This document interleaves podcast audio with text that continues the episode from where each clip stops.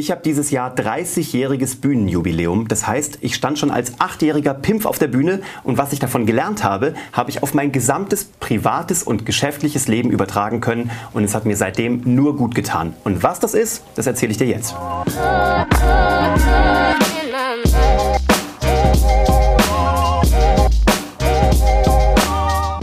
Und herzlich willkommen zu Hashtag Happylist, der Podcast, der sich darum kümmert, dass du alle deine Ziele auf deiner Glücksliste erreichst. Ich bin Uwe von Grafenstein und ich glaube, ich habe sämtliche Ziele, die ich bisher schon erreichen durfte, kommen natürlich noch ein paar, aber sämtliche, die ich jetzt schon erreichen durfte, hauptsächlich auch deshalb erreicht, weil ich gelernt habe, vor anderen Menschen zu sprechen und weil ich schon als kleiner achtjähriger Zwirbel auf der Bühne stand, damals als Zauberkünstler und gelernt habe, wie ich mich, Ideen, Gedanken, und später auch Produkte an andere Leute zu kommunizieren und am Ende zu verkaufen und etwas in ihnen auszulösen. Sei es ein Lachen, ein Kauf, ein Weinen, eine Emotion, eine Gedankeneinstellung, egal was du bei anderen Menschen erreichen möchtest, wenn du weißt, wie du dich selber präsentierst und andere Dinge, Ideen, Gedanken, Produkte präsentierst, hast du einen bedeutsamen Vorsprung. Und ich werde dich heute kurz durch die zehn Punkte, die dich auf der Bühne überleben lassen, da möchte ich dich heute durchführen. Das erste ist, Du musst die ersten 60 Sekunden eines Auftritts überleben.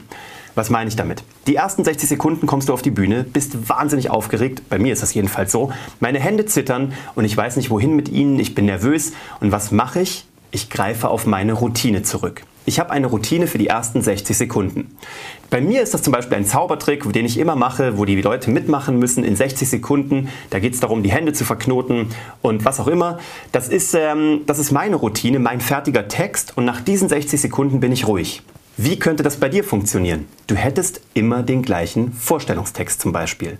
Hallo, ich bin Markus Meyer, ich komme da und daher, meine Aufgabe ist es, diese ersten 60 Sekunden füllst du mit einem Text, wo du dich kurz vorstellst, kurz sagst, worum es geht, worüber du heute reden wirst und was die Leute davon haben. Dann sind die Leute schon mal happy, sind auf deiner Seite, können dich schon mal kennenlernen und du hast diesen Routine-Standardtext, auf den du nachts um vier zurückgreifen könntest, wenn ich dich wecken würde. Und wenn du den abgespult hast, dann hast du ruhige Hände, atmest wieder ruhig und kannst ganz entspannt in deine Präsentation reingehen. Die zweite Technik ist das Ankersetzen. Du schaust in diesen ersten 60 Sekunden, wo du deine Routine abspulst, quer durchs Publikum und schaust dir einen Menschen nach dem anderen an und schaust, wer lächelt freundlich zurück.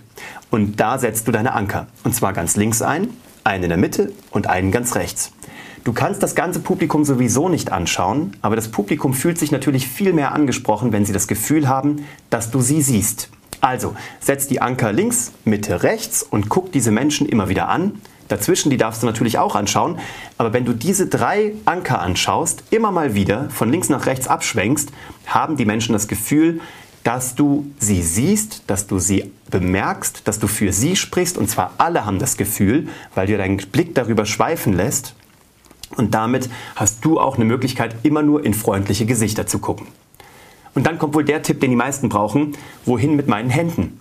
So, und da gibt es den größten Quatsch, der erzählt wird auf Rhetorikseminaren, dass man irgendwie die Hände nach oben halten soll und darauf eine Geldmünze balancieren soll und dass man so reden möchte. Man kann natürlich auch das Dreieck von Frau Merkel machen. Ich finde, dass das alles Quatsch ist. Du musst äh, auf gar keinen Fall oder darfst auf gar keinen Fall auf irgendwelche Rezepte hören, sondern du musst deine Möglichkeit finden. Ich spreche manchmal, wenn es passt und wenn es sich für mich gut anfühlt, sogar mit den Händen in der Hosentasche.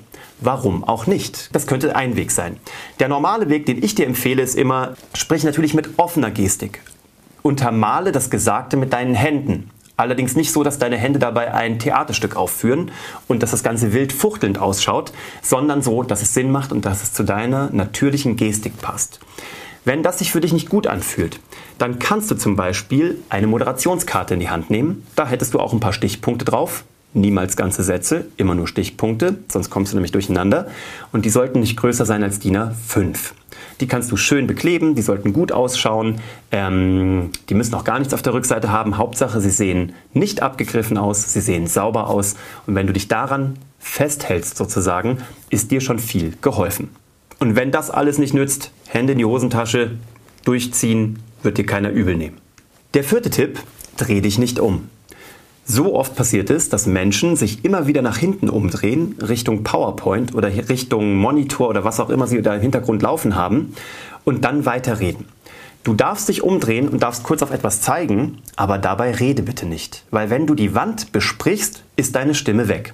Ich kann es dir jetzt leider hier nicht demonstrieren, da ich ein Mikrofon an mir dran habe. Hätte ich hier ein Mikrofon oben an der Kamera und würde mich wegdrehen, würdest du es direkt hören. Also, wenn du dich umdrehst nach hinten, rede nicht, sondern dreh dich zurück, rede dann weiter, damit dein Publikum dich gut hören kann. Der fünfte Tipp ist, mach einen Punkt. Oder besser, mach viele Punkte. Was will ich dir damit sagen? Ich will dir damit sagen, benutze kurze Sätze. Benutze möglichst Hauptsätze ohne zu viele Nebensätze. Warum? Die Leute können dir nicht folgen. Es gibt diese wahnsinnig langen Killersätze, die manche Menschen machen, um Leute damit zu überzeugen, dass sie die richtige Idee haben, während sie vor ihnen stehen und sie präsentieren, damit diese Leute nachher etwas mitnehmen können. Merkst du selbst, gell? Das ist ein Satz, den man kaum, den kann man nicht mal zuhören. Wenn ich dir aber sage, mach kurze Sätze, begeistere damit dein Publikum, Lass diese Menschen deinen Gedanken folgen und wenn der nächste Gedanke kommt, mach einen neuen Satz auf, einen Hauptsatz nach dem anderen und dann können deine Leute dir gut folgen. Tipp Nummer 6. Vermeide PowerPoint und Co.